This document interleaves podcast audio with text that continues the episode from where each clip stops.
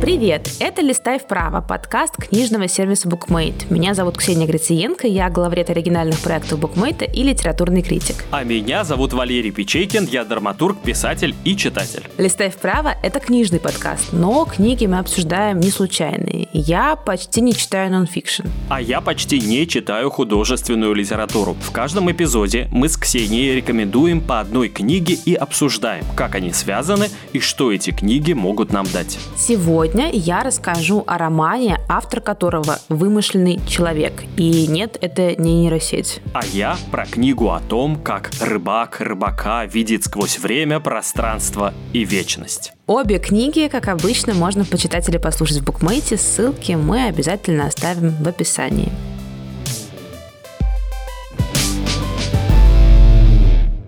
Я сегодня рассказываю про книгу такого автора, которого зовут Луц Басман. Книга называется Black Village сказни. Выпустил эту книгу издательство Ивана Лимбаха в 23 году. Оригинал вышел в 17-м, а перевел на русский с французского этот роман Виктор Лапицкий. Black Village на первый взгляд может показаться таким сборником разрозненных абсолютно историй. Причем они не только разрозненные, каждая из них обрывается буквально на полусловие. И это на самом деле совершенно неудивительно для текстов Луца Басмана, потому что на самом деле он еще Антуан Валадин, а еще на самом деле он Жан де Винье, и еще десятки других имен. Все это часть постэкзотизма. Это направление, которое выдумал один автор, и это литература, которая существует за пределами привычных нам текстов. События как Black Village, так и других книг разворачиваются в параллельных пространствах. При этом это не фантастические книги, там встречаются в том числе шаманы и колдуны, но это не фэнтезийные книги. Там есть спецагенты и инопланетяне, но это не шпионские детективы. И эти тексты, они на самом деле обо всем сразу, и в этом плане Black Village такой образцовый текст, чтобы пытаться понять этого автора. В самом начале мы видим трех рассказчиков, которые идут по кромешной тьме. Они идут в мире, где они оказались после смерти. И в этом мире каждый из них рассказывает истории. Сначала кажется, что эти истории совершенно не связаны между собой. Это какие-то сказни, довольно абсурдные, но постепенно между ними можно начать замечать общие элементы, и это особенное удовольствие. Моя книга называется «Поймать большую рыбу. Медитация, осознанность и творчество». Дэвид Линч, издательство «Бомбора», переводчица Любовь Романова. Дэвид Линч, всемирно известный режиссер и художник, написал эту небольшую книгу о том, как поймать большую идею. И книгу Линч написал о самом главном, что есть в его жизни, это кино и медитация. Причем, насколько я понял, медитацией Линч занялся после того, как снял свои главные фильмы, но вот сегодня она очень важная часть его жизни. И, кстати, судя по всему, третий сезон Твин Пикса Линч снял уже после того, как основательно занялся медитацией. Этот текст мне показался синтезом трех известных текстов. Это «Старик и море», сказка о золотой рыбке и «Упанишат». И вот представьте, что все это вместе становится новым текстом, написанным одним очень известным режиссером.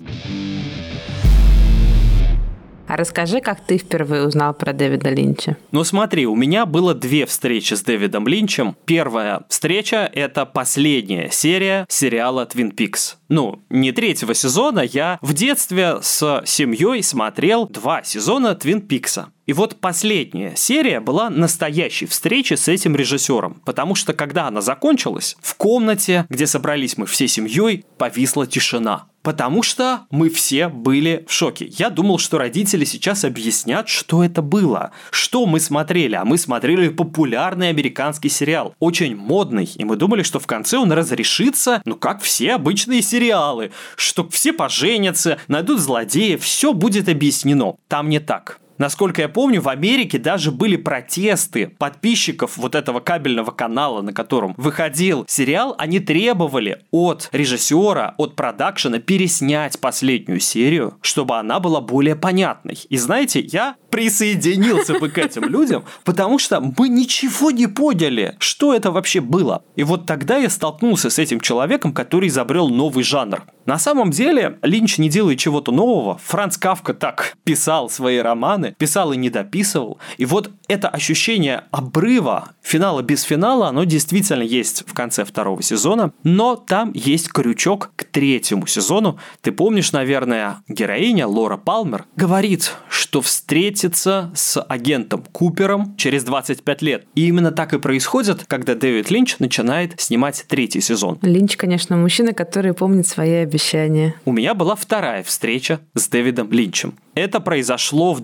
2009 году, когда он приезжал в Россию, в Москву на презентацию именно этой книги «Как поймать большую рыбу». И вот сначала она была в книжном магазине, а потом мой коллега, который учился тогда в Авгике, сказал, знаешь, Линч приедет в Авгик. И я понял, что это единственный шанс увидеть великого режиссера. Мне тогда даже в голову не пришло подумать о том, а как я пройду на эту встречу. Я прихожу в ВУЗ к аудитории на последнем, кажется, четвертом этаже, подхожу к дверям зала, перед залом уже большая толпа студентов, мы все ждем. Кто-то говорит, что, скорее всего, мы не поместимся в зале, для этого возле зала повешены экраны, и мы можем смотреть на Линча через эти экраны, а он будет в зале, но меня, конечно, это не устраивает. И происходит следующее. Открывается дверь, в дверях охранник, он начинает пускать, и первая фраза, которую он говорит, приготовьте ваши студенческие.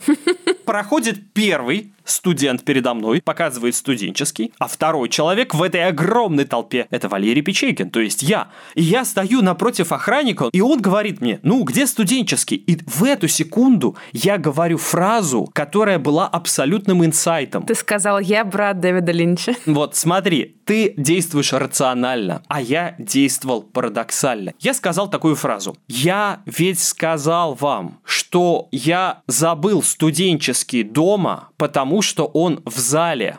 Что? Охранник смотрит на меня огромными глазами и спрашивает, что? А толпа сзади кричит «Пропускай! Пропускай!» Кто-то говорит «Ну он же тебе все объяснил!» И охранник говорит «Так, ладно», и пропускает меня. Я вхожу второй в зал, сажусь на удобное место, зал заполняется, и через 10-15 минут выходит он, великий Дэвид Линч. И он говорит «Валерий Печейкин, вот ваш студенческий», и протягивает тебе его. И красные шторы спускаются по бокам, пол становится зигзагообразным. Именно этого я я и ожидал. Я на самом деле не помню, как я впервые познакомилась с Дэвидом Линчем. Естественно, я никогда с ним не виделась вживую, хотя он мне однажды снился. Но об этом я рассказывать не буду. Я даже не помню, когда я впервые посмотрела Твин Пикс, мне кажется, лет 19, в 20. И у меня в целом в связи с этим не было каких-то особенных, знаешь, трансцендентальных переживаний. Сложным переживанием для меня был поиск книги в пару к твоей. В итоге получилось все очень хорошо. Особенно я подумала, когда ты рассказывал про оборванность второго сезона, как же это хорошо рифмуется с композиции книги Басмана, где все истории внутри себя оборваны. Думаю, вот она, магия пары, как всегда у нас случилось.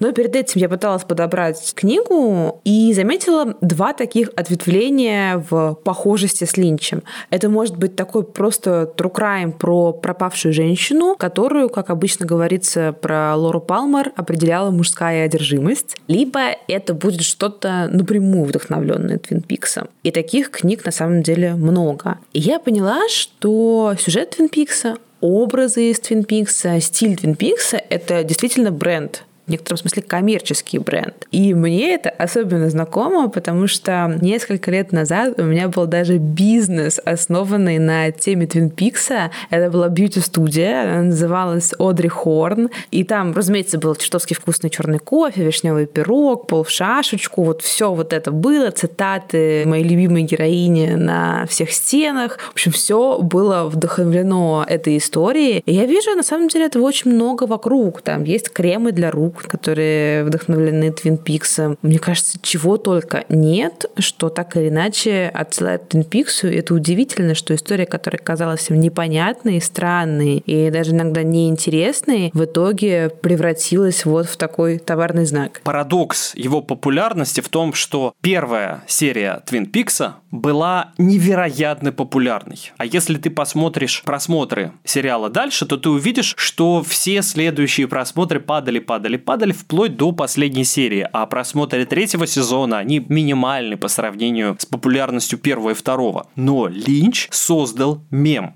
И, кстати, в книге, о которой я говорю, он рассказывает о том, как это произошло, когда он, кажется, вышел из студии на улицу, была жара, он подошел к машине, положил руку на крышу, почувствовал, какая она теплая, и в этот момент в его голове появился черный вигвам. И он увидел сначала комнату, потом он различил красные стены, потом он понял, что они мягкие, потом он заинтересовался полом. И вот все это стало проступать в его голове, и, конечно, я думаю, это было бы невозможно, если бы Линч сам не был художником. А я читала гораздо более прозаическую историю возникновения Твин Пикса, потому что сначала я хотела взять книгу «Убийство у Тилспонд. Реальная история, легшая в основу Твин Пикс», и там создатели, подкастеры рассказывают, что Марк Фрост вдохновился убийством некой Хейзел Дрю, которая была убита в начале 20 века, и вот с нее был списан образ Лоры Палмер и ее история. Для начала скажу, что Марк Фрост – это сценарист, с которым Линч работал над Твин Пиксом это не отменяет того, как Линч придумал комнату, как он придумал черный вигвам, потому что это действительно похоже на глубокое озарение. Он придумал такую эстетику, которой стали пользоваться люди по всему миру, в том числе ты, Ксения. Насколько я знаю, много чего на свете было сделано в этом стиле. Кажется, даже в Яндексе есть переговорка в стиле Твин Пикса. А расскажи про эти медитации, что там вообще происходит. Я только йогой занимаюсь, и моя медитация – это минут минутная шавасана, в которой я часто засыпаю в итоге. Самое смешное, что в книге Дэвида Линча рассказывается о трансцендентальной медитации, но ничего не говорится о том, как ее делать. Для этого Линч создает собственный фонд, который по всему миру организует такие практики. Еще я читал, что сам Дэвид Линч заплатил за индивидуальное обучение техники медитации 1 миллион долларов, но фонд действует бесплатно. Но вот что это такое, как в это погружаться, в книге об этом ни слова. Все описывают ее на самом деле по-разному, говорят о том, что плана у такой медитации нет, но я бы описал ее как технику, позволяющую увидеть собственную мысль. У одного из гуру на Ютубе я слышал описание, которое мне показалось интересным. Я с тобой им поделюсь. Вот представь, что ты села в самолет днем, когда видно город. И вот сначала ты находишься вровень с землей. Это твое будничное сознание. А когда ты начинаешь залетать, то все уменьшается. Ты видишь, какие маленькими стали машины, люди. И ты видишь потоки этих машин, людей. Ты раньше этого не различала, а теперь ты видишь движение города. И вот трансцендентальная медитация позволяет увидеть видеть движение собственных мыслей и помогает не просто расслабиться, как ты во время йоги, а чего ты засыпаешь. И Линч говорит, да, это может быть похоже на сон, это может быть похоже на массаж, но это нечто более глубокое, потому что в этом состоянии ты можешь испытать глубокое прозрение. Линч признается, что однажды он из такой медитации очнулся с десятью гениальными идеями, с целым ожерельем идей. Это было во время съемок фильма «Внутренний внутренняя империя. Но в целом эта медитация нужна не столько для творчества, сколько чтобы перезагрузить свою голову. Линч делает это каждый день по 20 минут утром и вечером. Даже во время съемок он просит дать ему тихое помещение, комнату, куда он заходит один на 20 минут, погружается там в медитацию, через 20 минут выныривает из нее, свежий, бодрый, довольный, идет снимать фильм. И также делает вечером. У меня есть много знакомых, которые медитируют и кайфуют от всех этих практик, а я все время... Ты знаешь, такой удивительный у меня есть в голове парадокс. Я обожаю все эзотерическое, все мистическое и магическое, но при этом все вот эти практики, они меня почему-то безумно отталкивают. Почему-то они всегда, мне кажется, шарлатанскими, хотя я понимаю, что если это помогает многим людям, наверное, в этом есть действительно какая-то польза, какая-то основа, которая может дать тебе, правда, возможность четче мыслить. Насколько я понимаю, сам Линч бы не согласился с тем, что это мистическая практика, это не столоверчение, и это не гадание на картах Таро. Уэс Андерсон бы не согласился с Дэвидом Линчем, потому что в своем последнем фильме «Чудесная история Генри Шугара» он как раз рассказывает о герое, который научился видеть сквозь предметы закрытыми глазами благодаря медитации. Эта практика не мистическая, она близка к религиозному опыту, поэтому очень часто ту или иную главу в своей книге Линч начинает с цитаты. Он цитирует Упанишады, Рамаяну, Бхадават-гиту, Веды, то есть разные индуистские религиозные тексты. Дэвид Линч довольно подробно рассказывает о своем методе, да, хотя не дает нам практики в честном виде, но про метод он рассказывает. У твоего автора, насколько я понимаю, тоже есть свой творческий метод. Да, абсолютно. Я буду, правда, говорить не Луц Басман, а Антуан Валадин, потому что это более распространенное все-таки имя этого автора. И он придумал термин для своего метода или для литературного направления – это постэкзотизм. Ты спросишь, был ли экзотизм? Кажется, что нет, но здесь это не главное. Парадокс постэкзотизма заключается в том, что в этом стиле пишут сразу несколько авторов, но на самом деле в этом стиле пишет только один автор. Все эти люди — это разные амплуа Антуана Валадина. Причем это не просто псевдонимы, это называется гетеронимами, потому что за каждым именем, пусть и стоит одна и та же рука, но за каждым именем стоит свой персонаж и своя манера письма даже. Басман, например, пишет довольно мрачно, и это можно назвать его характерной чертой,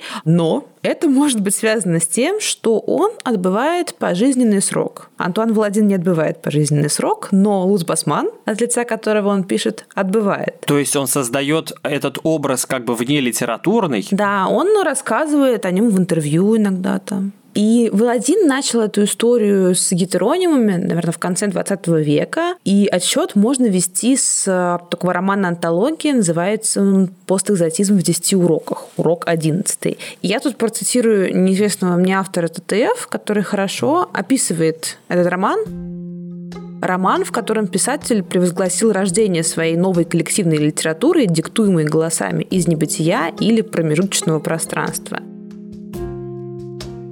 и все романы этого автора потом строятся именно так. Это коллективная литература, которая действительно находится в потустороннем мире. Еще, чтобы понять, что такое постэкзотизм, можно процитировать самого Валадина. Он, во-первых, говорит, что опирается на коллективную память, а еще на свое противопоставление французской культуре. То есть он борется с устоявшейся традицией. Ну, знаешь, этим, конечно, никого не удивишь, но давно так никто не делал, а вот Валадин делает. И он пишет. Для меня писать по-французски чужеродную иностранную литературу значит не только отступать от франкоязычной культуры, но и избегать того, чтобы литературные опознавательные знаки отсылали какой-то конкретной стране, расположенной на географической карте. Я стремлюсь прощупать и представить культуру не относительно, а абсолютно иностранную. И по сути его тексты — это вымышленная вселенная. Но не вымышленная вселенная типа Толкина или Джоан Роулинг — это максимально абсурдная, мрачная, непонятная фантасмагория, которая вот у меня очень сильно ассоциируется с Твин Пиксом. Многие пишут, что это просто магический реализм, но мне не очень нравится это определение, потому что, мне кажется, под него можно подтянуть примерно всю прозу с фан-допущениями, а это не очень хорошая идея. А он был когда-нибудь экранизирован? Он, кажется, не был экранизирован, но он был поставлен на сцене театра, причем не раз. Все это история постэкзотизма. Если Валадин, Басман и остальные его амплуа называют это так, я хочу этому верить, и мне кажется, у него действительно получается создавать что-то новое и необычное. И, кстати, мы не знаем, как на самом деле зовут Антуана Валадина. Он скрывает свое настоящее имя. Я читала, что это якобы некий Жан де Винье, но не очень хочется рушить мистику. И он в этом плане сильно напоминает Пелевина. Причем не случайно у него очень много много тибетского буддизма. Он явно увлечен этой темой. Но опять же, мы не можем знать, как реальный человек, использует ли он какие-то практики, как Дэвид Линч или нет. Но буддизм так или иначе всегда появляется в его романах. И у него есть роман «Бордо или не Бордо», который я прям очень рекомендую всем прочитать. Он, как и Black Village, такой роман, по которому можно понять автора, понять его постэкзотизм и все его взгляды просто в максимальной степени. Что происходит в Бордо или не Бордо? Наверное, ты знаешь, что Бордо от Хюдол — это тибетская книга мертвых, путеводитель для усопших. Монахи читают ее в течение семи недель перехода сознания между мирами. И вот роман «Бордо или не Бордо» строится ровно на этом. Фактически это семь историй истории путешествия героев между мирами. Но главный парадокс этого текста заключается в финале его, потому что когда герои должны переродиться или раствориться в чистом свете, их не устраивает этот расклад. Им не хочется таким заниматься, они хотят остаться в пограничье в Бордо. И вот тексты Валадина тоже как будто бы остаются там же. И в некотором смысле Бордо или не Бордо — это вот такая книга о книге, текст, который хорошо описывает творчество Валадина, потому что он является самим собой. И каждый раз Валадин в своих текстах выходит на новый круг и каждый раз сражается с установившимися порядками. То есть ровно так же, как герои, которые не хотят перерождаться, которые не хотят растворяться в чистом свете, он тоже пытается сохранить какое-то свое пространство, которое он может заново переизобретать каждый раз. И мне кажется, что это очень похоже на то, что делает Линч. Вот слушаю я тебя, и ты говоришь, вот он такой загадочный, твой автор, он то Валадин, он то Басман. Он даже Мария Судаева. И вот он написал Бордо или не Бордо. И когда ты доходишь до мысли о том, что это как Линч, я с тобой почти согласен, но несколько лет назад у меня была еще одна странная встреча. Она произошла прямо во время просмотра полнометражного фильма «Твин Пикс. Огонь, иди за мной». Если будете искать на кинопоиске, то фильм там называется «Твин Пикс. Сквозь огонь». Я был в гостях у друзей которых я хорошо знал. И там был еще один человек, с которым я познакомился. И вот мы начинаем смотреть фильм. Доходим до сцены, когда находят кольцо под трейлером.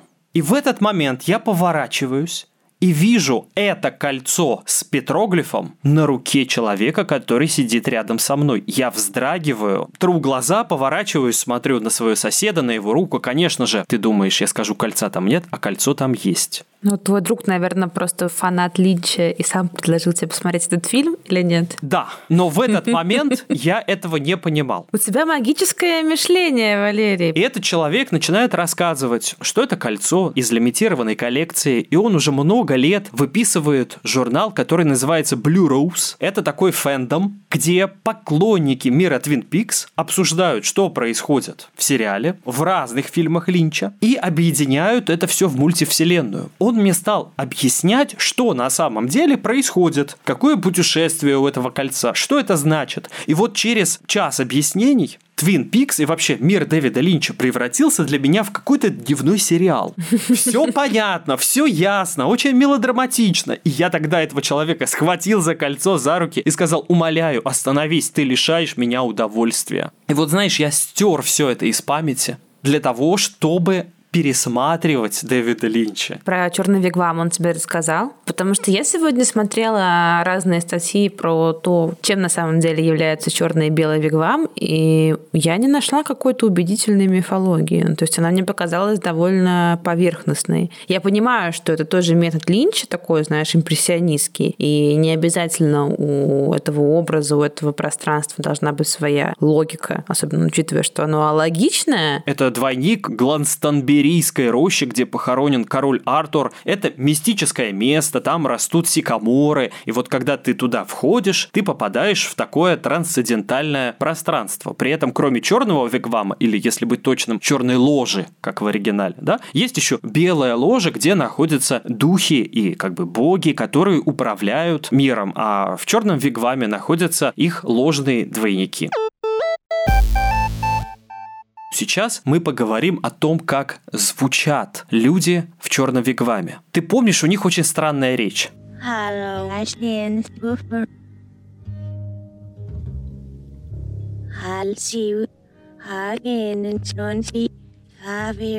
Как ты думаешь, как Линч добивался такой странной речи? Первый вариант. Он давал артистам выпить алкоголь. Второй вариант. Он записывал их на пленку, и эту пленку пускал в обратном порядке. И они заучивали текст, соответственно. Третий вариант. Он записывал их голос на пленку и мял эту пленку и воспроизводил ее. И четвертый вариант, он давал им подышать гелием. Ну, в фильме они точно говорили наоборот. Именно так. Они заучивали текст наоборот, поэтому они такие странные и косноязыкие. Но красивый вариант про смятую пленку. Да, кстати, все, у кого был Хорошо катушечный магнитофон, знают, что такой эффект тоже бывает. Отдельно можно поговорить о Анджело Бадаламенте, о великом композиторе, с которым Линч работал для Твин Пикса, с которым вместе он, кстати, сделал единственную театральную постановку в своей жизни. Она называлась «Индустриальная симфония номер один», и они там два автора. Это действительно великий композитор. Он недавно ушел из жизни, кстати. Писал музыку не только к фильмам Дэвида Линча. Бадаламенти написал музыку к фильму «Эвиленко». Это такая игра со словом «evil», то есть «зло». Фильм про Андрея Чикатила, и Линч сам описывает свою работу с Бадаламенти так. Они садились вместе, и Линч что-то говорит, говорит, говорит, а Бадаламенти начинает играть. Линч говорит, нет, нет, нет, нет, это не то. Бадаламенти начинает играть по-другому. И в какой-то момент ему действительно удается ухватить идею, и возникает тональность, ну и потом возникает музыка.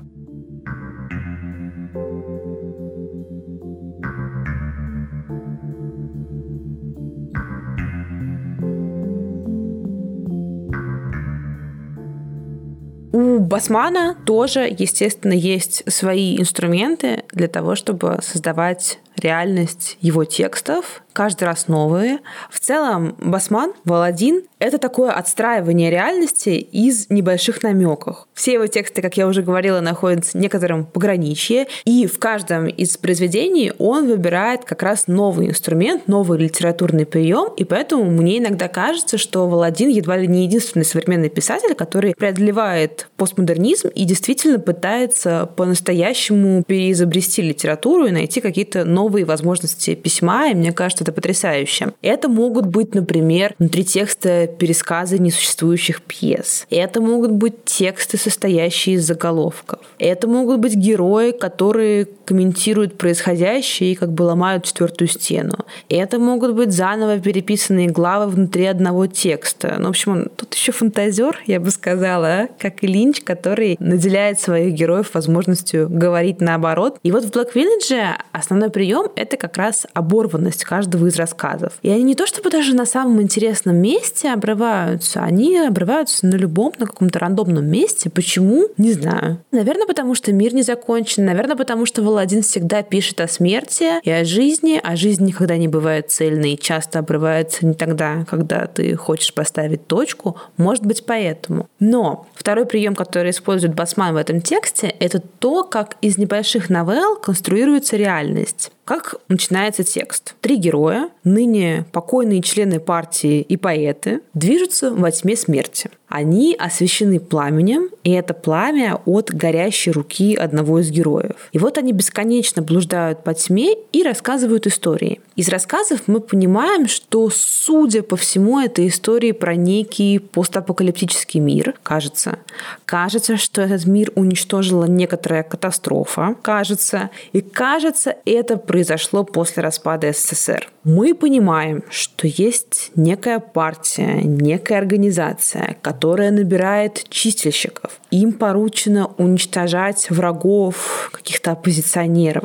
Оппозиционеры эти группируются в разных местах. Там есть больница, там есть пустырь, там есть монастырь. Более того, в этой реальности возможны огромные птицы в лохмотьях, возможны пауки-телепаты. Главные герои — это то грабители, то проститутки, но каждый из этих сказней понемногу достраивает либо одна другую, либо просто всю эту реальность.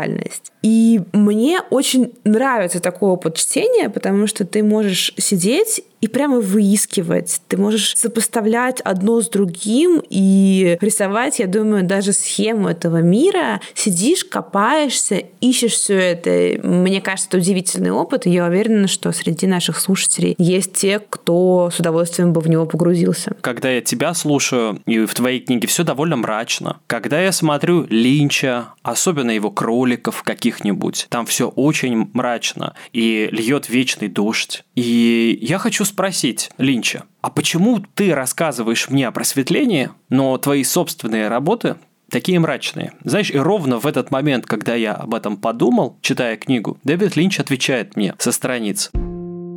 Если бы я вам сказал, что достиг просветления и делаю соответствующее кино, вопрос был бы легитимен. Но я всего лишь парень из Мизулы, штат Монтана.